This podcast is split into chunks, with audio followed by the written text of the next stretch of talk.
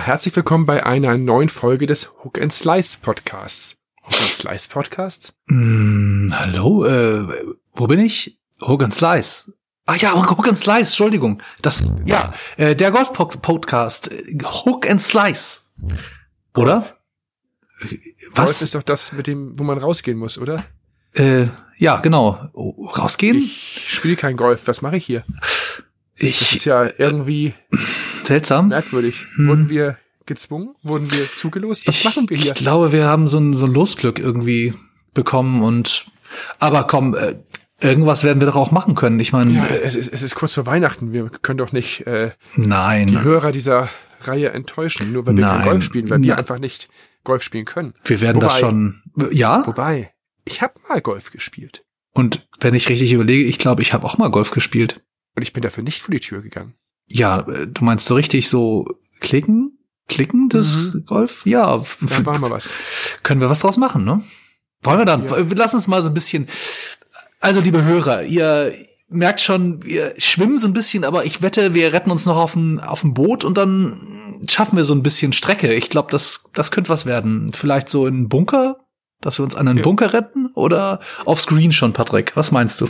Doch, solange das Ganze auf einem Bildschirm passiert, würde ich sagen, äh, ist das egal, denn ich glaube, wir sollten über Sachen reden, die wir auch mal gemacht haben. Und ich habe Golf gespielt auf dem Computer, da kann ich mich sehr gut erinnern. Ich habe sogar mal an kleinen Turnieren teilgenommen auf dem Computer, aber es ist auch schon ein paar Jahre her. Vielleicht sollten wir mal überlegen, wie der Golfsport digital verarbeitet wurde. Ja, denn es ist ja eigentlich kein Massensport gewesen, um das mal so zu sagen. Aber es wurde dann irgendwann für auch die Couch Potatoes und die Jugend irgendwann möglich, Golf zu spielen, ohne Geld zu bezahlen und ohne über 18 zu sein. Na, das stimmt ja gar nicht. Ich gab ja früher auch schon Jugendturniere, aber es gab ja irgendwann mal Geräte, die man an Fernseher anschließen konnte, sogenannte Videospielapparate. Und es gab irgendwann tatsächlich das erste Gerät, das etwas herstellte, ein Spiel, mit dem man Golf spielen konnte am Fernseher damals. Das muss ich dazu sagen, das habe ich eigentlich selber nicht gespielt. Also ich habe mal nachgeschaut. Es gab in den 70ern, also genauer gesagt 1978, ein Golfspiel. Es muss eines der ersten gewesen sein für den Heimgebrauch, sag ich mal, von Magnavox. Die haben ja auch Anfang der 70er die erste Spielekonsole rausgebracht für den Heimgebrauch, nämlich die Magnavox Odyssey. Und eine von diesen Nachfolgekonsolen hatte auch ein Golfspiel mit an Bord. Und wenn man sich das jetzt mal bei, bei YouTube anguckt, äh, gut, dass daneben steht, dass es ein Golfspiel sein soll. Also der ambitionierte Golfspieler wird, glaube ich, mit diesem Produkt nichts anfangen können. Es war ein na, Minigolf, selbst, selbst für Minigolf ist es eigentlich zu wenig.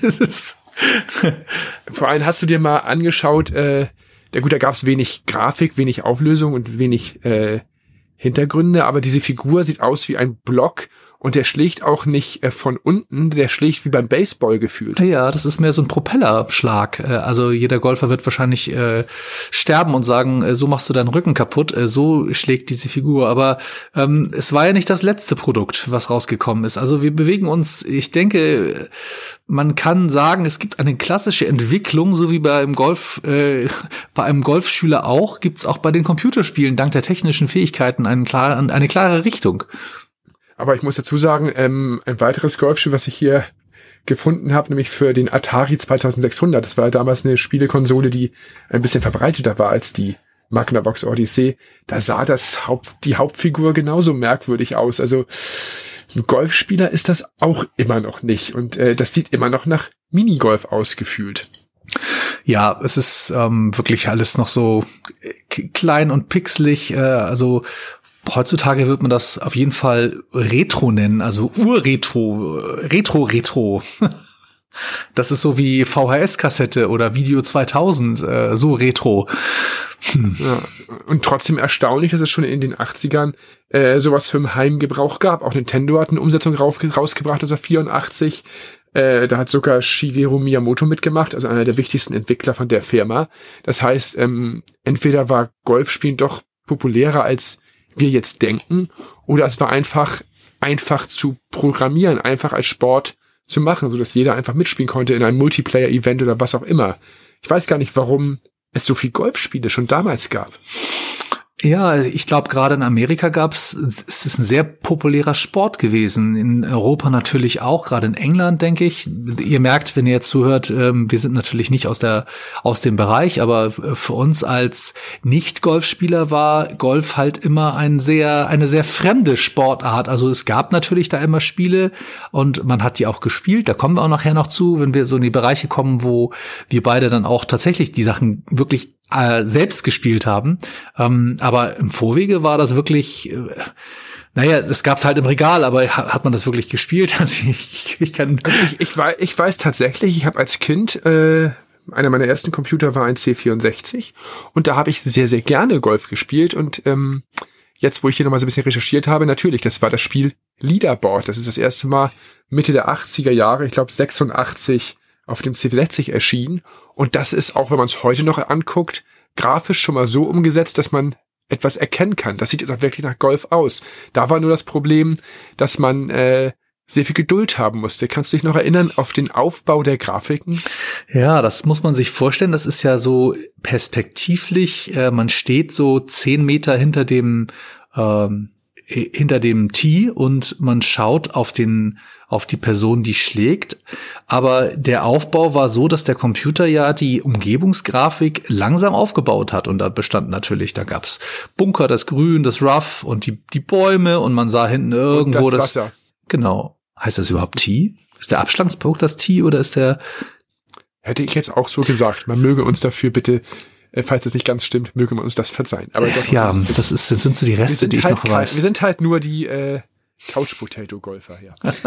Wobei, man muss sagen, das Leaderboard-Spiel ist das erste Spiel in meinen Augen, das kenne ich auch. Äh, das erste Spiel, was, äh, wie du eben schon gesagt hast, das erste ähm, Spiel, wo man das Gefühl hatte, man ist wirklich, man spielt wirklich Golf. Und für die damalige Zeit war das toll, weil es war halt schon so richtig, ähm, es gab halt eine Umgebung. Man konnte drei, fast dreidimensional sehen, wohin man schlägt.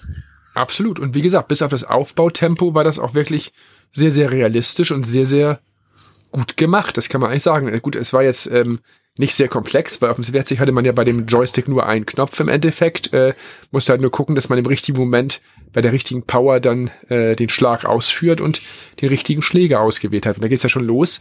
Äh, wenn man keine Ahnung vom Golfen hatte, musste man sich halt Tabellen neben den Rechner legen, um zu schauen, äh, welchen Schläger benutze ich wann und äh, zu wie viel Prozent nutze ich ihn dann und so weiter. Das artet ja später noch aus auf dem PC, da kommen wir mit Sicherheit nachher nochmal zu. Aber auch diese Leaderboard-Serie wurde ja konsequent weiterentwickelt und hat auch super Noten, also super Wertungen damals in den Zeitschriften bekommen. Ähm, in der SEP 64 hat man 97 Prozent gegeben und auch andere Zeitschriften waren immer über die 80 Prozent. Das heißt, auch in der Presse wurden Golfspiele hoch bewertet. Und das ist natürlich erstaunlich. Das heißt, es gab wirklich anscheinend einen Bedarf für dieses Genre. Und es wurde massenkompatibel. Das ist ja für eine, für eine Sportart auch wichtig, dass Leute, die nicht in Berührung kommen mit dieser Sportart, vielleicht virtuell, was man natürlich damals nicht gesagt hat, virtuell, sondern in einem Computerspiel, äh, mit der Sportart äh, in Berührung kommt und vielleicht Lust hat, dann diese aktiv auch auszuführen, was ja etwas komplett anderes ist. Also äh, wir reden hier davon, dass man versucht, mit einer Taste zu sagen, wie sehr hole ich aus und man versucht den richtigen Punkt zu treffen, wo der Schläger den äh, Ball genau in der Mitte Mitte trifft mit der vollen Leistung, um dann gerade zu schlagen, was natürlich der, der Realität in keinster Form irgendwo entgegenkommt. Aber es ist halt eine naja, äh, eine gewisse Fähigkeit setzt es schon voraus. Und der Spielspaß entstand halt dadurch, dass man ja auf unterschiedlichste, millionenfach unterschiedliche Arten diesen äh, Ball dann halt aufs Grün gebracht hat. Und das war für die Rechner der damaligen Zeit ein Riesenproblem, weil ja im Prinzip jeder Standort, wo der Ball gelandet ist, neu berechnet werden musste. Und deswegen waren ja auch diese Aufbauzeiten so lang. Das heißt, man hatte wirklich ja unendlich viele Möglichkeiten. Jede Runde sah natürlich anders aus. Und wie gesagt, dieses Leaderboard hat eine interessante Geschichte auch äh, noch gemacht. Ähm, da gab es diverse Versionen noch und auch das erste Mal Kursdisketten. Das heißt, man konnte Disketten nachkaufen für verschiedene Kurse. Und auch dort gab es schon reale Kurse, wie zum Beispiel St. Äh, St. Andrews, der ja ein wirklicher Golfkurs ist, der dort nachgebildet wurde. Also man sieht tatsächlich, genau, man sieht tatsächlich, dass hier der Versuch gemacht wurde, vielleicht auch echte Golfer ein bisschen mit reinzuziehen, die dann vielleicht sagen, na gut, wann komme ich mal nach St. Andrews? Ich glaube, das ist Schottland, ne? Ähm, oder ist das ist das die Ostküste? Müsste man mal gucken, das weiß ich jetzt gerade nicht. Aber das war das erste Mal der Versuch, Leuten etwas zu zeigen, was sie vielleicht im Leben sehr schwer oder nicht erreichen konnten. Das hat natürlich einen gewissen Reiz produziert, aber da kommen wir nachher auch noch zu. Da kommen wir nämlich noch zu was ganz anderem, ähm, wo du eben schon drauf gesprochen hast. Wo es dann ein bisschen extremer wird noch. Genau. genau. Aber hier ist ja schon mal der Fall, das ist schon mal eine Art Simulation, es ist eine Art Realismus und ähm, es ist auch das erste Mal, wie gesagt, so, dass man vernünftig erkennen kann, was man da auch wirklich tut. Und ähm, zum Thema, ob sowas erfolgreich ist, was uns ja vorhin beschäftigt hat als Frage, von der Firma Access, die haben Leaderboard rausgebracht, war zum Beispiel im Jahr 87 das drittbestverkaufte Spiel. Also das scheint wirklich ähm, einen großen Markt damals gegeben zu haben, ja. auch für solche Golfspiele. Und ich glaube auch vor allem, dass man es mit mehreren Leuten spielen konnte, war es den Leuten eigentlich egal, ob sie Wintergames, Summer Games oder Golfgames spielen. Sie wollten einfach zusammen vom Rechner Spaß haben und da kann man dann natürlich auch Golf spielen. Also Allerdings natürlich mit der Einschränkung, wir reden immer noch von einem Homecomputer, der sehr langsam ist, auf einem kleinen Farbbildschirm. Es ist natürlich optisch noch nichts, was man irgendwie rumzeigen konnte. Und auch wenn wir von St. Andrews sprechen, man konnte es erahnen. Also die Oberfläche, wenn man die Übersichtkarte sah, Übersichtskarte sah, war es halt die Form von St. Andrews, aber so etwas wie Höhenangaben und richtige Ballphysik da, das war es noch nicht so richtig. Nee, aber es hat Spaß gemacht. Ich weiß, ich hab's damals definitiv gespielt. Ähm, in der Zeit gab es dann auch die ersten Golfspiele für den PC. Das ist allerdings noch ein bisschen an mir vorbeigegangen. Ich weiß nicht, du warst ja eher der PC-Mensch. Ähm, hast du Mean 18 mal gespielt? Weil das hat damals gute Rezensionen bekommen und hat auch witzigerweise wieder St. Andrews als Kurs dabei gehabt, plus Pebble Beach. Und das war wohl eins der ersten Golfspiele ähm, mit einem Kurseditor zum Beispiel auch. Aber da das auch aus dem Jahr 86 ist, da waren, glaube ich, die PCs noch nicht so richtig auf dem Stand der Technik. Nein, ähm, man muss sich vorstellen, zu der Zeit gab es äh, den allbekannten VGA-Grafikenstandard, die bei Spielen wenigstens eine einigermaßen gute Grafik produzierten, den gab es noch gar nicht. Also wir reden von einem sogenannten CGA oder EGA Standard. Das sieht wirklich aus wie ein, wie ein schlechter Homecomputer und leider ist das Spiel halt technisch schwach. Aber ähm, man muss dazu sagen, auch hier widersprechen wir von äh, Pebble Beach und St. Andrews, also auch hier ähm, und die Augusta National Championships sind auch mit drin. Also das ist wirklich drei echte Golfkurse äh, sind mit dabei. Und äh, auch das unterstreicht wieder diesen Anspruch, dass man schon realistisch sein möchte. Und vor allem durch diesen Editor haben natürlich auch die Spieler die Möglichkeit, selber eigene Kurse zu bauen, beziehungsweise auch vielleicht echte Kurse nachzubauen. Ich denke, da haben sich garantiert damals schon Leute rangesetzt, trotz der schlechten Grafik, trotz des Aufwandes, so einen Editor zu beherrschen und haben sicherlich versucht, reale Kurse nachzubauen. Also Hundertprozentig. Also, mhm. Kannst du sicher sein. Ja, und dann äh, hat man natürlich überlegt, wie kann man Golfspiele gut vermarkten oder besser vermarkten? Ja, indem man einfach mit Namen arbeitet, mit Namen von bekannten Golfern. Und dann gab es auch äh, Ende der 80er die ersten Spiele, wo dann damalige Golfstars als Werbepartner, als Werbefiguren herhalten mussten. Kannst du dich da noch dran erinnern? Ja, ähm, später insbesondere, aber ich habe jetzt eben gerade, das sagt mir halt nichts, weil ich kein Golfer bin, dieses Lee Trevinos Fighting Golf ist ein Arcade-Spiel, das heißt, es gab es in Spieleautomaten und auf dem Nintendo Entertainment System. Ähm, ich kenne den Golfer nicht, ähm, aber äh, das Spiel ist schon technisch schon mal eine ganze Spur besser. Ja, es ist richtig ähm, für ein Automat, ähm, also das ist das, was man in der, wirklich in der Spielhalle gespielt hat, an einem großen Fernseher, ähm, ist natürlich nicht unbedingt der Punkt, wo man einen ähm, interessierten Jugendlichen findet, der etwas spielen möchte, aber ähm, da ist es schon, äh, es ist schon mal etwas, was, was, was zu sehen ist mit einem Namen. Hm. Und auf jeden Fall gab es Ende der 80er bis Anfang der 90er auch viele weitere Namen, die dann für Spiele, ich sag jetzt mal, verwurstet wurden. Äh, da gab es natürlich äh, Jack Nicholas, da gab es David äh, Leadbetter, Greg Norman, Nick Faldo. Alle haben in diesen Zeiten ihren Kopf für irgendwelche Nintendo, Amiga, PC-Spiele und ähnliches hingehalten. Also das war wohl dann auch schon ein Werbemarkt, da wurde er mit Sicherheit auch gut für bezahlt. Äh, das denke ich auch und äh, hat mit Sicherheit auch PR gemacht, indem er dann auch auf dem Pullover für die Firma ähm, Werbung gemacht hat, also oder sowieso für die Produkte. Also äh, man merkt schon, äh, die aus dem Videospiel und aus dem Computerspielbereich ähm, da geht's schon richtig um Geld. Also 86 mit diesem Leaderboard war so der Anfang für diese Spiele und wir befinden uns jetzt in bestimmten Bereichen, wo so ein Spiel sich schon ein paar hunderttausend Mal verkaufen kann weltweit. Und gerade die, die Internationalität des Produktes, ne, es ist ja nicht wie, keine Ahnung, Fußball, das halt eher in Europa gespielt wurde und vielleicht in Amerika und ein bisschen Afrika, aber es ist Golf und Golf wird weltweit als Sportart, wurde auch damals schon akzeptiert, ne, sehr europäisch, sehr ich sag jetzt mal böse, sehr weiß eigentlich, also nicht nur von der Farbe des Balls, aber ähm, das ist halt wirklich äh, ein Massenmarkt geworden. Und trotzdem war es im Endeffekt auch gleichzeitig ein Nischenprodukt. Also machen wir uns nichts vor. Also irgendwelche Sommerspiele äh, haben mit Sicherheit mehr Leute äh, interessiert als Golf. Aber ich denke, dieses, dieser Faktor, mit mehreren Leuten spielen zu können, nacheinander spielen zu können äh, und gucken zu können, wie sich andere bei diesem Sport blamieren, ist vielleicht am Monitor ganz witzig gewesen. Ich frage mich halt, wo diese Faszination damals herkam. Und ich selber bin ja auch ab einem gewissen Punkt von einem Golfvirus infiziert worden. Das kommt gleich ein, zwei Jahre später. Ja. Aber äh, das, ich frage mich, woher das kommt. Und was ich mich auch frage, ist, ob diese ganzen Golfer, die ihren Kopf dafür hergehalten haben, ob die selber auch mal diese Spiele gespielt haben. Das wäre auch mal interessant. Ich, ich glaube eher nicht. Aber was man bei zum Beispiel bei dem äh, Jack Nicklaus Greatest 18 Holes of Major Championship Golf sagen muss, ist, dass wir äh, folgende Kurse haben. Wir haben vier von der Augusta National Cl äh, Golf Club Geschichte, drei von Pebble Beach Golf, ähm, drei von den Old Course of St. Andrews und zwei von Riviera Country Club two, äh, also zwei von Baltusroy Golf Club, äh, Oakmont Country Club, Marion Golf Club, Moorfield und, und einmal Royal Lytham in St. Anne's Golf Club. Und man muss sich das vorspielen. Ach, nur Castle St. Pines und äh, Golf Club in Desert Mountain. Also es ist so, das, was wir vorher mit drei Golfkursen hatten, ist bei diesem Spiel wirklich, es sind 18 ähm, Kurse, die man hier spielen kann. Teilweise auch so seltsame Sachen wie, glaube ich, andersrum. Es ist auch seltsam, also die Ordnung ist dann halt ein bisschen anders, aber wir sprechen hier von einem Produkt, das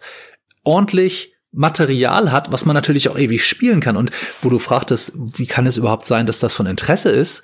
Ich könnte mir sehr gut vorstellen, dass wir immer noch bei der Idee sind, die Leute sehen etwas, was sie in dem Leben nicht spielen können, weil viele von diesen, von diesen Clubs wahrscheinlich auch so eine, so ein Gastspiel vielleicht auch nur eingeschränkt erlaubt. Das ist eine, Geld, eine Geldfrage auch für viele ja. gewesen, mit Sicherheit, klar.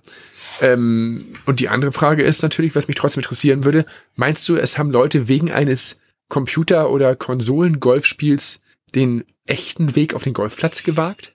Ich bin mir sicher, dass das so war. Das Interesse einfach an dem Sport da war und dass das so rumgekommen ist wir, wir sehen ja jetzt aktuell die, die Geschichte mit den Kindern oder Jugendlichen, die ähm, Golf, äh, die Auto fahren und äh, irgendwelche Rallye-Spiele spielen das da oder äh, Rennspiele spielen, die dann halt häufig auch in, in dieser in diesen Gran Turismo äh, Akademien landen und dann halt echter äh, Rallye-Fahrer oder Rennfahrer werden. Also ich glaube schon, dass es das auch damals gab und Interesse geweckt. Was gibt's Schöneres für eine Sportart, wenn für sie Interesse geweckt wird? Vielleicht auch wenn es nur so, sage ich mal, mit Klicken gewählt wurde. Und, und man muss auch dazu sagen, ich denke auch dass diese Art Produkte gar nicht so kompliziert zu erstellen waren, weil einmal das Konzept vorlag, das Programm da war, ähm, die Kurse neu zu bauen, das war ein Schema, das war wie ein Baukasten, wie ein, äh, ja, wie ein Flickenteppich, den man neu zusammensetzt, dass er halt äh, zu einem neuen Kurs wird. Das war mit Sicherheit nicht so aufwendig, neue Kurse zu produzieren als neue Spiele. Also ich denke, es nee. gab komplizierteres als Golfspiele. Aber mit Sicherheit, auch dann fing es schon relativ schnell an, dass die auch Geld dafür haben wollten, also auch gutes Geld dafür haben wollten, dass sie ihren Namen hergegeben haben.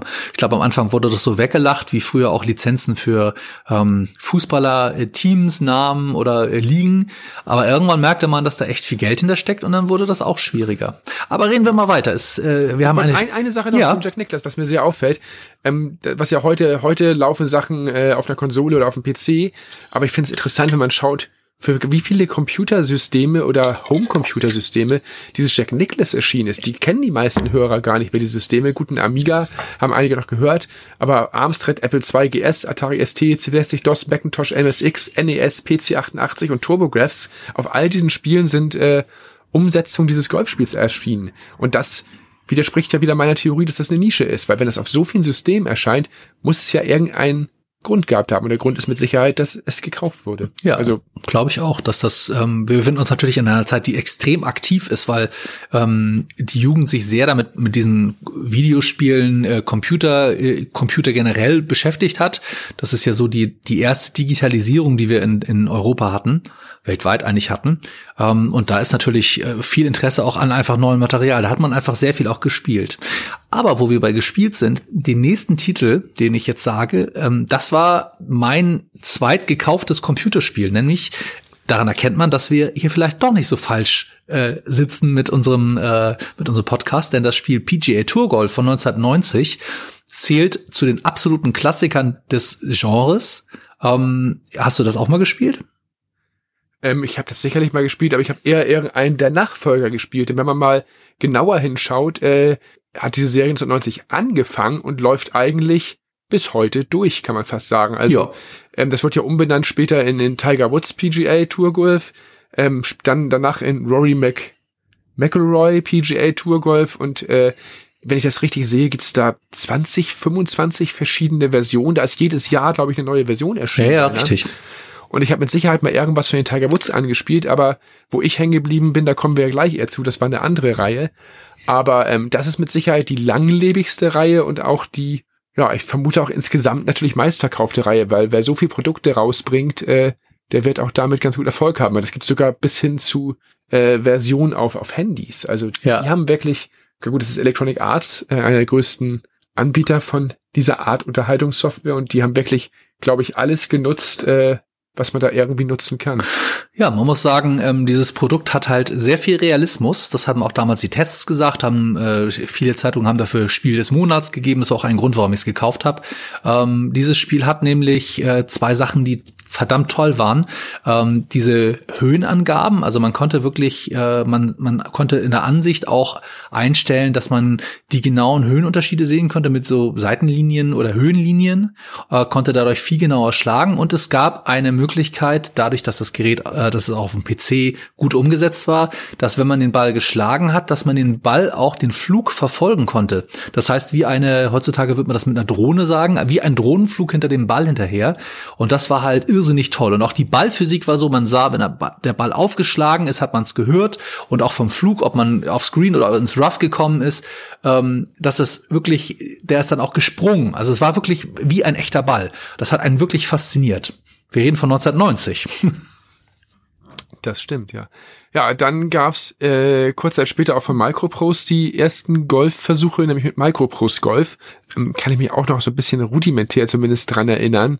Ähm, das war grafisch auch schon wieder ein Schritt in die richtige Richtung. Vor allem gab es damals halt auch schon halt Geräte wie den Amiga oder auch den oder auch äh, PCs mit etwas besseren Grafikkarten, wo das Ganze dann noch realistischer wurde. Aber wir sind immer noch nicht da, wo es wirklich das erste Mal zumindest bei mir äh, eine richtige Faszination ausgelöst hat, weil das war erst ein weiteres Jahr später. Was passiert ist, es wird, die Spiele haben immer bessere Grafik, hast du eben schon gesagt, aber auch es wird versucht, diese äh, Physik des Schlagens immer besser darzustellen. Also dass es nicht nur Start, Stopp ist, sondern man musste versuchen, auch teilweise in eine gewisse Richtung zu schlagen oder auch den Wind immer besser mit einzuplanen. Das, das war immer, es, es gab immer mehr Realismus. Also es war kein Actionspiel wie ganz früher, sondern es war schon eine Art Simulation.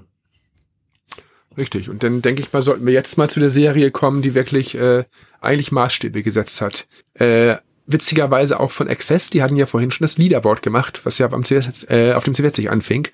Und die haben eigentlich das Ganze konsequent weiterentwickelt und haben 1992 dann die Links-Serie rausgebracht, die über diverse Varianten und Versionen bis in die 2000er weiter lief und auch heute noch von vielen gespielt wird. Da kann ich da noch was zu sagen. Und ähm, da habe ich dann natürlich auch die Erinnerung bekommen, dass wir damals, äh, wir haben zu der Zeit, das kann man ja verraten, im Einzelhandel gearbeitet und da haben wir äh, in der Firma Golfturniere gespielt. Kannst du dich daran noch erinnern? Nur allzu gut. Es ist, äh, man muss es einfach sagen, es ist tatsächlich äh, eine bleibende Erinnerung, dass wir ähm, mit den Links 386 Spiel äh, ganze Gruppen äh, du kannst ja gleich nochmal erzählen, wie das, wie das technisch gelöst war bei diesem Spiel, weil das war verdammt klug. Ich habe ich hab eben noch überlegt. Ja, man, man, man konnte sozusagen, man spielte zu Hause, nicht mit den anderen Leuten. Online und Internet gab es damals nicht. Also das ist eine Zeit, wie gesagt, ohne Internet, das muss man ganz klar sagen. Äh, man hat zu Hause eine Runde gespielt, hat die aufgezeichnet. Äh, man konnte auch natürlich während dieser Aufzeichnung dann keine Schläge zurücknehmen oder schummeln. Das wurde dann vom Spiel in der Zeit sozusagen gesperrt. Und wenn man dann fertig war mit der Runde, konnte man die abspeichern, hatte sich dann auf die Diskette gepackt. Für die jungen Hörer, das sind im Prinzip äh, die alten Datenträger eurer Väter und Urgroßväter, wollte ich gerade sagen, so viel ist es noch nicht. Aber heute kennen schon viele keine Disketten mehr, habe ich wirklich erlebt. Deswegen muss man so. Also das, das Abspeichersymbol bei Word ist das eigentlich die Diskette, die wir früher benutzt haben. Ja, ja, wir haben die Dinger noch in Originalgröße gehabt. Nein, da hat man halt dann diese, diesen, dieses Spiel darauf abgespeichert dann, äh, hat dann, dann haben wir damals äh, von den Mitspielern diese Disketten eingesammelt, die alle zusammen kopiert und dann konnte man sich äh, wie, wie bei einem Kinofilm dann ein Golfturnier angucken mit den vorgespeicherten Runden und sozusagen äh, in Anführungszeichen pseudo-live sehen, wer wie spielt. Und das war wie eine Fernsehübertragung dann Und am Ende. Also total spannend. Konnte man nicht sogar die, äh, den, den Spieler so ein bisschen äh, modifizieren? Äh, Farbe der Hose, Farbe Ja, des Trappies? natürlich. Genau, so man, hab äh, ja. Ich habe immer bunte Klamotten angezogen, weil ich das so schön unpassend fand. Und ich habe immer als Frau gespielt, fällt mir gerade ein. Gott, oh Gott. Ja. Also man muss einfach sagen, das Produkt links ist äh, vielleicht noch mehr als das Leaderboard der echte Einstieg auch in den Realismus, also wirklich Realismus, Das war weil grafisch schon hervorragend. ja, das war ich heute bei dem Links 386, also das Produkt fing ursprünglich 1990 an mit dem Links The Challenge of Golf. Das war schon ganz schick, aber das war nichts, also das war grafisch viel Grafik und das Spiel dahinter war okay. Das Links 386, was 1992 gekommen ist, ist wirklich für damalige Zeiten fotorealistisch. Also es baut Ja. sich ein, ein Bild auf in der sogenannten Super VGA, also 640 mal 480 Pixel. Das mag man ja heutzutage gar nicht sagen, aber für damalige Zeiten war das unglaublich und man konnte ähm, bis in die Ferne, auch wenn der Kurs 300 Meter, 350 Meter lang ist, konnte man sehen, wo, also wenn der Kurs das erlaubte, konnte man sehen, ähm, wo wo das Ende ist oder man konnte Bunker erkennen. Also man musste sich nicht nur auf eine Übersicht äh, verlassen, sondern man konnte das wirklich sehen. Und was auch interessant ist, äh, wir haben vorhin für, über Zusatzkurse gesprochen und das hat Links ja bis zum Exzess betrieben und die waren damals noch nicht mal billig. Bis zum Exzess, das ist ja ein schönes Wortspiel. Das war jetzt noch nicht mal Absicht, aber es gefällt mir. Exzess ist ja nun auch die andere Firma, die dahinter steckt. Ja, äh, das hat links bis von Exzess bis zum Exzess betrieben. Ja, nein, ähm, diese Kursdisketten haben richtig Schotter gekostet. Weißt du noch, wie teuer so eine Kursdiskette damals war? Wenn ich mich richtig erinnere, gab's bei dem Links ähm, Challenge of Golf, bei dem ersten Teil gaben die immer 29 Mark gekostet und bei dem ähm, bei dem Links 386 äh, auf Diskette 39, auf CD 49 Mark, wenn ich mich richtig Ich habe erinnere. eben noch mal geguckt, das ging bis 60 D-Mark bei Links LS Kursdisketten, wohlgemerkt. Aber witzigerweise, und das ist auch originell, funktionierten diese auch mit dem Microsoft Golf-Spiel. Also das basierte nämlich auch auf Links. Äh, ich glaube, das wird nachher auch wieder zusammengeführt, aber ich kenne da nicht mehr die genaue Geschichte hinter. Was ich äh, nur erklären möchte, ist, was ganz wichtig ist, ähm, der Grund, warum diese Leute natürlich auch diese Zusatzdisketten gekauft haben, ist, ähm, dass die Original Scorecards von dem jeweiligen Club in diesem Spiel in diesem Paket mit drin waren. Das heißt also, du hast, was was ich, äh, Mauna Kea gekauft 1992, der Kurs, äh, Kurs äh, auf Hawaii, und da ist die Original Scorecard von Mauna Kea drin. Also der, der Club hat dann seine, hat dann 100.000 Scorecards produziert oder nachproduzieren lassen für dieses Spiel. Und ich habe irgendwann vor einigen Jahren, also vor zwei Jahren, glaube ich, wieder wieder äh, so ein bisschen Blut geleckt und wollte mal wieder gucken, ob mich das heute noch fasziniert. Und äh, ich habe dann im Internet gesehen, dass man Linksversionen und auch Kurse inzwischen recht günstig auf legalem Wege noch dort bekommen kann, die auch auf modernen Rechnern jetzt unter Windows 7, 8, 10 oder worunter auch immer noch laufen. Und war dann total irritiert, wie viel Kurse es da inzwischen gibt. Was würdest du schätzen, Robin, wie viele Kurse gibt es im Internet äh, für diese Linksreihe inzwischen? Lizenzierte, also Originale oder generell? generell, und da sind die meisten ja zumindest äh, Angelehnt an. ja auf einer, auf, irgendwo auf angelehnt, das sind aber keine lizenzierten. Also wie viele Kurse kann man sich im Augenblick runterladen? 55, 60. Ja, daran sieht man, dass du nicht nachgeschaut hast. Ähm, die gab's ja schon lizenziert. Also ich habe ja Okay. selber schon, ich glaube, ich glaub 50 Originalkurse. Es gibt inzwischen 1800 Kurse für die Linksreihe. Es wurde alles nachgebaut. Es gibt einen eigenen Wikipedia-Artikel über die Kurse von Links. Äh, selbst aus Deutschland sind diverse Kurse dabei, von Eichenried, Gut Kaden bis äh, Gut Lerchenhof, die haben alles nachgebaut. Ähm, und dann gibt's natürlich dazu noch die fiktiven Szenarien, wo Leute auch teilweise ja ähm, merkwürdige Dinge gemacht haben. Also zum Beispiel gibt's Devil's Island, das hast du glaube ich auch damals mal Ja, ja, genau. Da sind die Flaggen dann Marterpfähle und im Hintergrund ist ein Piratenschiff zu sehen. Ja, also es ist vielleicht nicht so ganz im Realismus, aber ähm, wir, wir können ja mal anfangen, dass halt ursprünglich halt klassischerweise Sachen Bay Hill, äh, Barton Creek, Ma- Mauna Kea, True North, Banff Springs, Belfry, Innisbrook, Pebble Beach, dass halt diese ganzen klassischen Bighorn, diese ganzen klassischen Kurse damit bei waren, äh, ge- ge- gekauft wurden oder gekauft werden mussten. Und äh, wir befinden uns dann nachher dabei, dass Leute, die das intensiv gespielt haben, äh, die bestimmt einige tausend D-Mark nur in dieses Spiel gesteckt haben, um alle Kurse zu haben. Mm, absolut. Also man kann, wie gesagt, heute noch, wenn man sich dafür interessiert, äh, die Version aus dem Jahr 2003 verwenden von Links, also Links LS 2003. Und da gibt's die Version 1,07 und damit kann man alle diese Kurse auch spielen und das läuft auch, wie gesagt, auf vernünftigen modernen Rechnern. Modernen Rechnern dann, sag ich mal. Also das ist am, am einfachsten. Und äh, es ist bis heute eigentlich das einzige ältere Golfspiel, was noch lange überlebt hat und eigentlich auch immer noch gespielt wird. Und man kann jetzt zum Beispiel ähm, auf der Seite linkscountryclub.com bekommt man zum Beispiel dieses Links 2003 mit allen Add-on-Kursen, die es gibt, plus alle, die umsonst sind. Also am Ende hat man dann 1800 Kurse, aber 47 lizenzierte Kurse. Äh, für zusammen 17,95 Dollar. Alles zusammen. Und das habe ich mir gekauft digital und ich bin begeistert. Es ist auch heute noch super spielbar. Ich habe seit einigen Wochen wieder eine ähm, Abschlagsliste hier neben dem Rechner liegen, was ich für welchen, für welche Entfernung brauche und ich habe es wieder angefangen zu spielen. Und äh, es macht auch immer noch richtig Spaß, weil die haben durch die ganzen Updates, durch die ganzen äh, Aktualisierungen auch die Grafik immer weiter angepasst. Und das Tolle ist, die alten Kurse wurden immer weiter hochgerechnet oder auch an die neuen Grafikauflösungen angepasst. Das heißt, man hat heute wirklich, ja, ich will, wie, wie eine, wie eine HD-Grafik, also eine richtige hochaufgelöste Grafik, was in keiner Form mehr mit den ersten Spielen aus der Reihe vergleichbar ist. Also man kann die ganzen Kurse heute in einer fotorealistischen Qualität immer noch super spielen. Also wer heute noch mal Golf spielen will, äh, günstig und viel, der kommt an Links definitiv nicht vorbei. Das ist auch so die erste Zeit, wo ich mich erinnere, wir haben ja auch immer mal die Cebit mitgemacht, wo dann äh, viel mit Eingabegeräten passiert ist. Also in, ähm, ein Golfspieler will natürlich nicht seinen Schlag am, an, mit der Maus machen. Der will natürlich irgendwie versuchen, auch einen Schlag auszuführen. Und da gab es die ersten Geräte, die ähm, bei denen man ein, wirklich einen Schläger in der Hand hatte. Und da gab es einen Bodensensor, der mit Beschleunigungssensoren gearbeitet hat, ähm, ähnlich wie eine äh, Radarkontrolle und dann halt geguckt hat, mit welcher Geschwindigkeit man an diesem Sensor vorbeigerauscht ist. Und dann gab es eine Schnittstelle zu dem Links und dann sah man auf der Messe, man, sch man schlug halt mit diesem Schläger in eine in einen großen äh, in eine große Projektion rein. Und dann flog der Ball halt wirklich mit der Geschwindigkeit, also wurde sozusagen verkauft, ob das wirklich hundertprozentig realistisch ist, kann ich als nicht Nichtspieler nicht nicht hundertprozentig sagen, aber es war ein tolles Gefühl, dass man, dass es halt raus aus der Passivität des Spielers hin zu der aktiven, äh, des, der aktiven Schlag dazu kam. Und dann kam auch ganz schnell noch diese ganzen Geschichten mit Videokontrolle, dass man dann gucken konnte, ob der Schlag auch richtig war.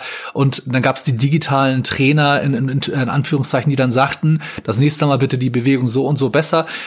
Na, also das war schon meiner Meinung nach und ich glaube auch deiner Meinung nach ist das Produkt Links 386 der Einstieg in die zu den Profis, also die Profiliga. Ich würde nicht mal mehr der Einstieg sagen, es ist, ist wirklich die Entwicklung hin zur Profiliga auch wirklich und man kann es ja bis heute perfekt spielen. Und ähm, ohne diese Serie hätte es diese ganzen anderen Simulationen wahrscheinlich gar nicht, Simulatoren gar nicht gegeben. Aber man hat damals, um mal zu einer skurrilen Sache noch zu kommen, natürlich auch versucht, das ganze Videosache ganz realistisch zu machen. Und dafür gab es doch eine passende Hardware. Magst du mal erklären, was der Virtual Boy ist? Ähm, der Virtual Boy ist ein ähm, von der Firma Nintendo eine Spielekonsole, die man möchte eigentlich sagen, eine, eine virtuelle Realität produziert. Das heißt, man schaute durch äh, in einer Art schlechten äh, wie kann man, wie kann man das heutzutage erklären? Eigentlich wie beim Augenarzt sieht es ein bisschen so aus, ne? Wenn, wenn man, wenn die Schärfekontrolle kommt, äh, man, scha man schaut in eine Art Gerät, sieht aus wie ein Fernglas und das Gerät pro projizierte dann eine, eine virtuelle Realität, aber halt in einer dermaßen eine VR-Konsole. in einer dermaßen grausigen Qualität. Ähm, ja, kann man das. Äh, ich wollte sagen, auch dafür gab es natürlich ein Golfspiel. Ähm, konnte ich selber nie spielen, weil ich hatte so einen Virtual Boy nicht, aber wie du schon sagtest, das war eher ein Versuch und nicht eine geglückte Lösung, muss man vorsichtig sagen. Das war eins der Produkte von Nintendo, wo die bis heute immer wieder dafür aufgezogen werden, weil das war nicht das, äh, was eigentlich alle erwartet hatten. Aber die Hoffnung, etwas in Virtual Reality zu sehen, äh, ist auf jeden Fall da. Ich weiß nicht, ob es inzwischen beim aktuellen Produkten ähm, bei der PlayStation 4 als Beispiel ähm, im Virtual Reality Bereich Golfspiele gibt. Das wäre ja eine Möglichkeit, ne? Ähm, mit Sicherheit. Wäre auch nicht so kompliziert, wie ich schon sagte. Wobei die Frage ist, ob man das da wirklich braucht, weil durch diesen Fotorealismus ist das ja so schon richtig gut zu spielen. Man muss aber sagen, dass es, ja. Ich finde eher die Eingabegeräte interessant, weil ich habe das, wie gesagt, jetzt auch auf der Playstation mal mit diesen Controllern, wo man auch dann Tennis mitspielen kann oder äh, Minigolf mitspielen kann, Boccia mitspielen kann. Ähm, sowas finde ich dann ganz witzig, wenn man sowas mit pseudo-realistischen Bewegungen machen kann. Das ist vielleicht mal eine ganz originelle Idee. Aber im Endeffekt ähm, muss man diese Spielereien gar nicht äh, machen. Und in den nächsten Jahren sah man dann ja auch, äh, dass es eigentlich standardmäßig weiterging, denn alles das, was bis dahin entwickelt wurde, wurde eigentlich immer nur weiterentwickelt. Also es gab ja, wie gesagt, tausende von Links LS-Versionen, da kam jedes Jahr was Neues. Tiger Woods hatten wir gesagt, kam alle paar Wochen was Neues. Äh, Microsoft hat sich halt, ja genau, Microsoft hat sich halt mit eingewischt und hat äh, äh, sich bei Links mit mit eingekauft oder es übernommen, kann man eigentlich sagen. Ne? Ja, ja, ja, genau. Ähm, hat noch mal ein merkwürdiges Produkt rausgebracht. Das kann man vielleicht noch mal als kleinen Gag erwähnen. Äh, kennst du noch Links Extrem? Ja, eine total verrückte also nicht, Mischung. Nicht links extrem, sondern links extrem. links extrem, genau. Also das Spiel. Schön, äh, wenn man nach links extrem äh, googelt, ja. Genau. Also das Spiel ist ein, äh, ein links einfach auf der Bas klassischen Basis des Spiels, aber ähm, man muss Gegner Mitspieler, Entschuldigung, in dem Spiel sind es tatsächlich Gegner, ähm, vernichten, mit denen die, die Golf, die Golfbälle sind verschiedene Arten Sprengsätze, die man sich gegenseitig äh, mit den Golfschlägern um die Ohren haut, so ein bisschen wie dieser, wie heißt dieser scheußliche Film mit Adam Sandler? Ist auch egal, ein, wo er einen Anarcho-Golfspieler spielt. Ähm, und genauso muss man da irgendwelche Sprengsätze rüber chippen zu anderen Leuten, um die zu treffen. Also es ist mehr so eine Art, ähm, Preisgolf spielen in, auf verschiedenen Entfernungen, dass man dann jemanden treffen musste. Und das hat natürlich mit Golf nichts, nichts zu tun, aber es die, war ein Versuch von der Firma äh, Microsoft, äh, irgendwie da ein bisschen Lebendigkeit in diesen Sport zu bekommen, ein außerhalb Action-Golfspiel. Ein Action-Golfspiel. Aber Und es gibt auch tolle, mhm. tolle Game-Modes. Äh, den Game-Mode Poison, Deathmatch, Demolition Driving Range. Alles das, was Golfer jeden Tag auf Anlage treffen. Explodierende Bälle. Und in der Werbung stand ein Satz drin, Fun for the whole family. Also Spaß für die ganze Familie. Aber äh, ganze äh. Familie, ähm, es kommt ein anderes Produkt jetzt äh, 1999 mit dazu, was wirklich ähm, auch wieder den Massenmarkt, nämlich einen anderen Massenmarkt trifft. Es kommt die Firma Nintendo auf die Idee, äh, ein richtig dreidimensionales Golfspiel rauszubringen unter dem Namen Mario Golf. Ähm, hast du das mal, kannst du dich erinnern, wie das, äh, das war ja schon. Ich muss eingestehen, ich war nie ein Nintendo-Jünger. Ich mochte Mario nie gerne, egal bei welchen Spielen, auch wenn das natürlich äh, bahnbrechend war für die damalige Zeit. Aber ich konnte diesem Klempner nichts abgewinnen und warum der jetzt auch noch Golf spielen musste, war mir nicht klar. Ähm, weiß ich nicht. Also ich habe es gesehen natürlich, es war auch mit mehreren Personen niedlich, aber ich habe in der Phase, wie gesagt, in Anführungszeichen ernsthaft Golf betrieben, Golfspiel betrieben, nämlich mit Links LS. Und da kommt mich so ein Mario dann nicht äh, so richtig überzeugen. Aber es ist Familie, aber für Kinder genau. Ist es, es, ist ein einfaches, nettes mit netten Figuren und äh, es ist komplett dreidimensional und sehr schnell. Also man konnte auch die Sicht äh, ändern und konnte auf dem Golfplatz umhergucken, was bei den anderen Spielen halt immer mit einem Neuaufbau ähm, einherging. Ja, wir gehen langsam ins nächste Jahrtausend. Da kam weitere Links-Version raus, die kann man wirklich bald äh, schon nicht mehr zählen. Und einer deiner Lieblingsdesigner hat auch mal sich beim Golfen versucht. Das hast du sicher ausprobiert, oder? Im Jahr 2002? Ja, ähm, ich bin ein äh, sehr großer Fan der Computerspielreihe Civilization und äh, Sid Meier, der Programmierer, hat ein Golfspiel herausgebracht unter dem Namen Sid Meier's Sim Golf. Warum? Weil er Golf liebt. Okay. Ein Mensch, der äh, auch sehr wohlhabend wurde, sehr früh schon, Anfang der 90er, viel Geld hatte, der hat auch viel, äh, viel Golf gespielt. Und äh, seine Firma Firaxis hat ein Golfspiel mit einem Kursdesigner rausgebracht. Auch ein Spiel, was ganz gut erf äh, erfolgreich getestet wurde. Und äh, es wurde immer gesagt, dass es gut ist, aber es ist, glaube ich, nicht so erfolgreich gewesen. Also es ist wirklich ein Golf, ein Golfdesigner, ähm, und äh, es sind auch viele original äh, gute Golfspieler mit dabei, also auch nicht nur also lizenziert. Ja, ähm, ein, ein, eine isometrische Sicht. Also so von schräg oben ist es kein, kein komplett dreidimensionales Spiel. Und da spielen auch ganz viele Hollywood-Stars mit. Ne? William Robbins, Bruce Springstone, Pamela Penderson und solche Highlights. Also ja, der original lizenzierten Namen. Pamela Penderson. ähm, und der Tiger ist natürlich, äh, wir sprechen aus den Anfang der 2000er, ist äh, natürlich allgegenwärtig. Tiger Woods, äh, ich weiß nicht mehr genau, ähm, wann er, war sein Durchbruch war. Das müsste man mal gucken. Ich habe, äh, hast, hast du mal, hast du mal überlegt? Weißt du noch, wann der was muss so 2000 war das, glaube ich, 99, 2000 ist er halt aus der äh, plötzlich aufgetaucht und ähm, die Firma Electronic Arts, damals mit Sicherheit die einer der größten äh, Computerspielefirmen weltweit, hat ihn unter Lizenz genommen. Ich glaube, der hatte damals auch wirklich extrem viel Geld für diese Lizenz bekommen. Und dort ist auch wirklich, wie du schon vorhin gesagt hast, jedes Jahr eine neue Version rausgekommen. Ja, und jetzt wird's interessant, weil ähm, jetzt sagen natürlich auch andere Hersteller, wie können wir das Golfspiel noch ein bisschen pushen, noch interessanter für andere Zielgruppen machen. Und da hat sich eine Firma, die ich heute zum ersten Mal vom Namen her höre, wo ich das Spiel kenne, äh, der Publisher war Simon Schuster Interactive, ähm, die haben gedacht, wir nehmen einfach die traditionellen Regeln des Golfspiels und packen einfach Erwachseneninhalte dazu, nämlich Gewalt und Sexualität. Und daraus kommt dann ein Spiel namens Outlaw Golf.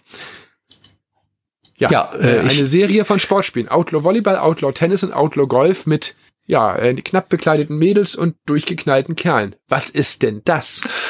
Ja, es ist ein äh, Einzel- oder Multiplayer-Spiel, wo man äh, sehr unautoritär, wird man das bei mit Lernfaktor? Nein, es ist ein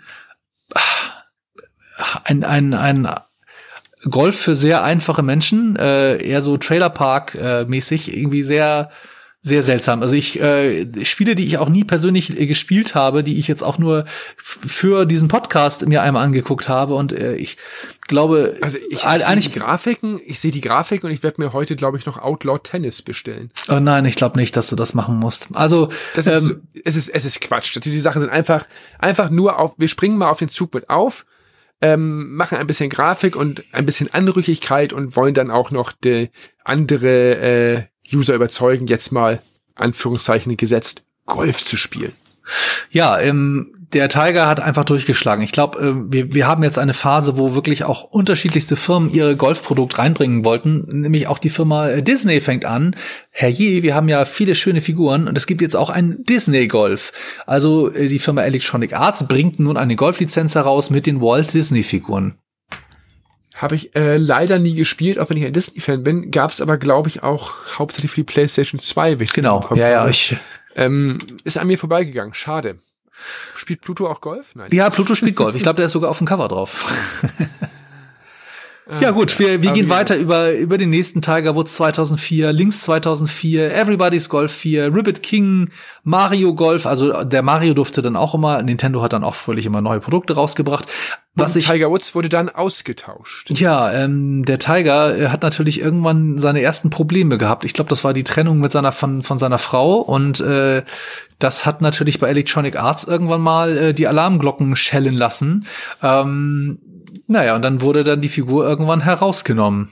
Und wir befinden uns dann im Jahr, warte mal, du bist ein bisschen nach vorne gesprungen. Zwei Müsste 2015 gefühlt sein. Ja, da, da es umbenannt. 2015 hat dann Rory McElroy die Werberolle übernommen. Wobei man muss sagen, dass das Produkt halt auch mit Geld produziert wurde. Es ist nicht nur einfach nur, wir schreiben eine neue Nummer drauf. Ähm, der, die Grafik nahm zu, die Geräte, die da auf denen das lief, äh, verbesserte sich auch regelmäßig. Irgendwann gab es das nur noch für die Spielekonsolen, weil halt der Fernseher, die Fernseher wurden ja immer größer durch die Flachbildschirme. Und ähm, wir haben dann irgendwann tatsächlich äh, ein realistisches Spiel. Es war, es wurde immer realistischer. Es hat mit Sicherheit auch irgendwann mal Links LS abgeholt, weil es halt auch ähm, Windbewegungen in den Bäumen hatte.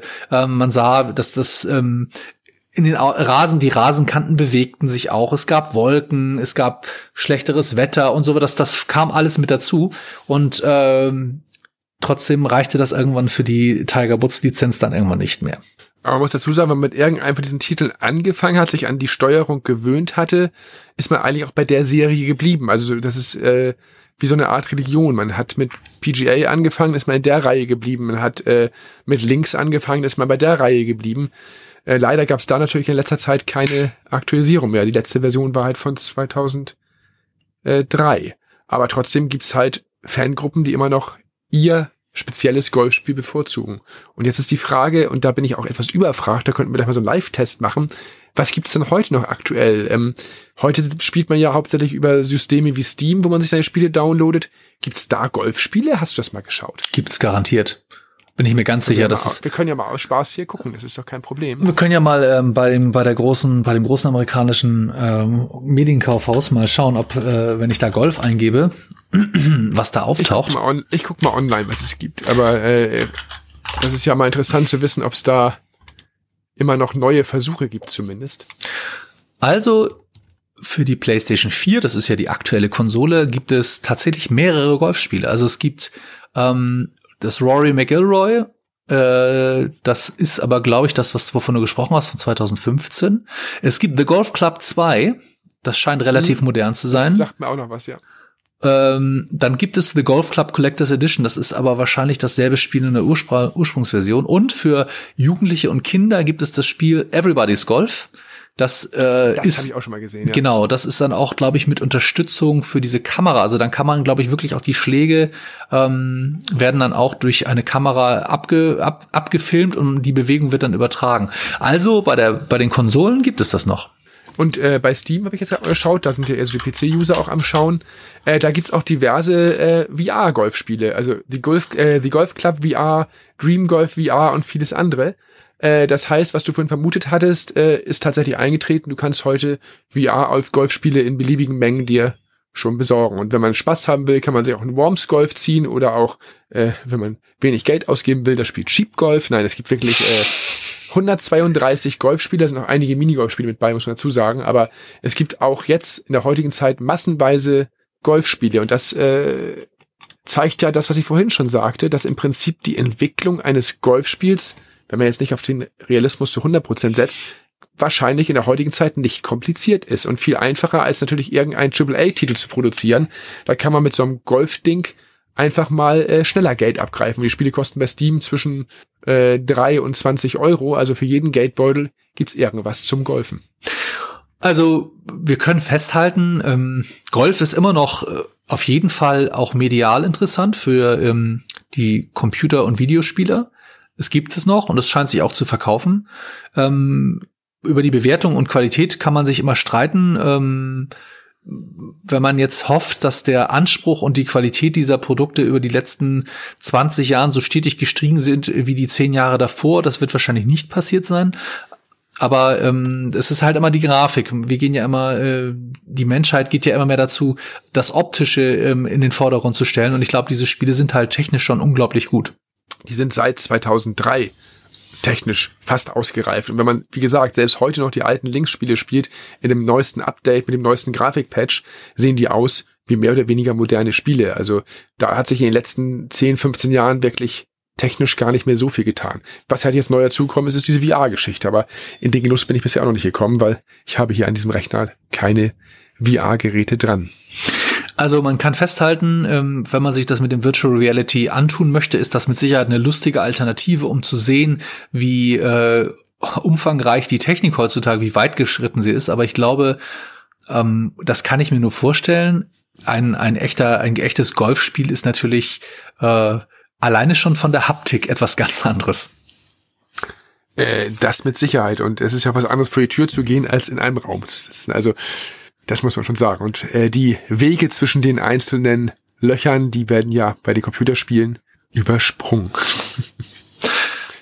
Ja, ähm, wir sind tatsächlich mit einer Geschichte gekommen und äh, ich glaube, das hat sogar funktioniert. Ich hoffe, ähm, die diese Aufzählung hat euch einigermaßen interessiert. Wir sind ja ähm, immer wieder über die klassischen Sachen gestolpert, die uns früher bewegt haben. Und diese, die Golfspiele waren auf jeden Fall ein Teil, so drei, vier Jahre in den letzten 20, 25 Jahren, die uns sehr, sehr, sehr beschäftigt haben.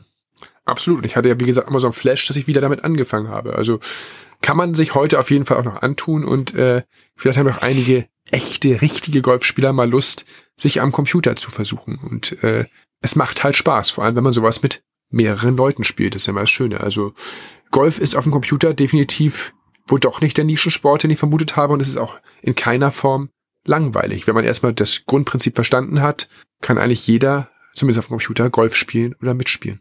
Und was mich natürlich interessieren würde, ähm, wie viel von den Zuhörern, die aktiv Golf spielen, haben vielleicht mal so nebenbei oder tatsächlich vielleicht in ihrer Jugend das mal gespielt und vielleicht gibt es tatsächlich Leute, die aufgrund eines Computerspiels oder Videospiels gesagt haben, oh, ich finde den Sport interessant, ich gucke mir das mal an, weil ich bin mir sicher, dass es das gibt. Ähm, die Computer- ja, und Videospiele sind halt immer für vieles auch äh, so ein Einstieg. Absolut. Ähm, vielleicht könnt ihr ja dann einfach mal den äh, Podcastern dieses Podcasts, äh, denn wir sind ja nur hier irgendwie reingeschmissen worden, einfach mal schreiben, äh, was ihr so gespielt habt oder kennt. Und dann können wir ja mal später nachschauen, äh, wie da so die Rückmeldungen sind. Denn ich muss dazu sagen, ich hatte eigentlich noch eine ganz andere Idee gehabt in diesem Podcast. Ich wollte gerne natürlich mit Leuten sprechen, die auf dem Platz stehen und zu Hause spielen. Und ich habe viel versucht, aber ich habe tatsächlich äh, niemanden gefunden, der jetzt mit Enthusiasmus am Computer oder an einer Konsole Golf spielt und dasselbe auch in der Realität. Also wird es mit Sicherheit einige Leute geben, viele Leute geben, aber ähm, das wird mich schon mal interessieren. Vor allem wird mich mal interessieren, ob jemand, der wirklich Golf spielt, dem es Spaß macht, am Computer zu spielen und das Umgekehrte, was du ja vorhin auch schon sagtest, Robin, dass Leute vielleicht wegen eines Computerspiels das erste Mal auch auf den Platz gegangen sind. Also da würden wir uns gerne auch über Rückmeldung freuen, denke ich mal. Das macht vielleicht Sinn. Also ich glaube, dass äh, so ein Feedback für so eine für eine Sonderfolge auf jeden Fall auch den äh, ursprünglichen Machern dieses Podcasts mit Sicherheit auch gefallen würde. Und vielleicht hat euch ja tatsächlich so dieser komplette Abstecher auch gefallen, weil wir kommen ja nur aus einem ganz anderen Bereich und ähm, äh, haben natürlich vor, mit voller Vorfreude äh, gehört, wie, wie dieser Podcast eigentlich klingt. Und äh, naja, da kriegt man schon mal einen Eindruck, ähm, wie ein einen äh, so ein komplett fremder Bereich äh, halt, dass man da einen etwas schwierigen Einstieg haben kann. Zum Glück ist uns ja dann diese Idee noch gekommen, weil wir wollten ja auf keinen Fall eine leere Audiodatei zurückschicken. Das haben wir ganz sicher nicht gemacht. Ja, ähm, wir hoffen, dass es den Hörern gefallen habt, auch wenn ihr wahrscheinlich heute eine aktuelle Golfberichterstattung eigentlich was ganz anderes erwartet habt. Aber äh, an dem heutigen Tag ist ja die ganze Podcast-Landschaft ein bisschen durcheinander gewürfelt. Ähm, da hört man ja eigentlich an vielen Stellen Leute, die man sonst woanders erwartet. Und wir werden ja eigentlich auch woanders erwartet, dürfen aber natürlich nicht sagen, wo. Aber es wird ja alles im Januar nochmal neu, neu äh, sortiert und verraten, sag ich mal. Ja, ich denke, äh, viel mehr können wir zum Golfen eigentlich gar nicht sagen. Außer, dass ich jetzt schon wieder Lust bekommen habe, eine Runde links zu spielen. Ich weiß nicht, also ich habe so echt so Phasen, wo ich das immer wieder gerne machen möchte. Und ich glaube, wir sollten auch mal wieder Leaderboard spielen. Ja, ähm, für mich, äh, wo wir jetzt gerade drüber sprechen, ähm, wir haben ja noch einen anderen Job. Äh, ich habe tatsächlich mal äh, in unserer Heimatstadt ähm, an einer Location, wo Golf gespielt wird, äh, arbeiten müssen. Ähm, da habe ich äh, tatsächlich auch du mal. Warst der Caddy? Nein, ich war nicht der Caddy. Es war äh, nur zum Abschlag. Also es war keinerlei ähm, drumherum. Und äh, dort war es so, dass ich tatsächlich einmal 100 Bälle schlagen durfte unter Anleitung. Und äh, das heißt, ich habe aktiv auch richtig mal Golf gespielt und ich habe, das kann ich aus mit gutem Gewissen sagen und äh, ich habe in, mein, in meinem Leben noch nie so einen Muskelkater in meiner hinteren Muskulatur gehabt wie an diesem Tag. also äh, meine Frau äh, hat gedacht, äh, ich habe da irgendwas in der Hosentasche, was ich mitgenommen habe. Nein, das war meine hintere Muskulatur, die doch etwas angespannt war. Und äh, ich habe großen Respekt vor dieser Sportart. Ähm, spätestens nach dem 20. oder 30. Schlag, wo ich merkte, welche Rückenpartien, Muskulaturpartien äh, angesprochen werden. Ähm, aber es ist eine Sportart, die ich immer schon sehr, sehr, sehr mochte. Also das war auch schon äh, früher so, wenn man so, ob nun, äh, wie heißt der Film mit Kevin Costner, weißt du das noch? Da gibt's doch so einen Film und äh, ne, es, es gibt diverse Filme, ich habe das immer sehr gern gesehen und ähm, wenn man so diesen klassisch geraden Rasen sieht, da denkt man immer als äh, Inhaber eines äh, Einfamilienhauses, ähm, ich hätte gern auch so einen, Gra äh, einen Rasen, aber sowas hinzubekommen ist wahrscheinlich unmöglich.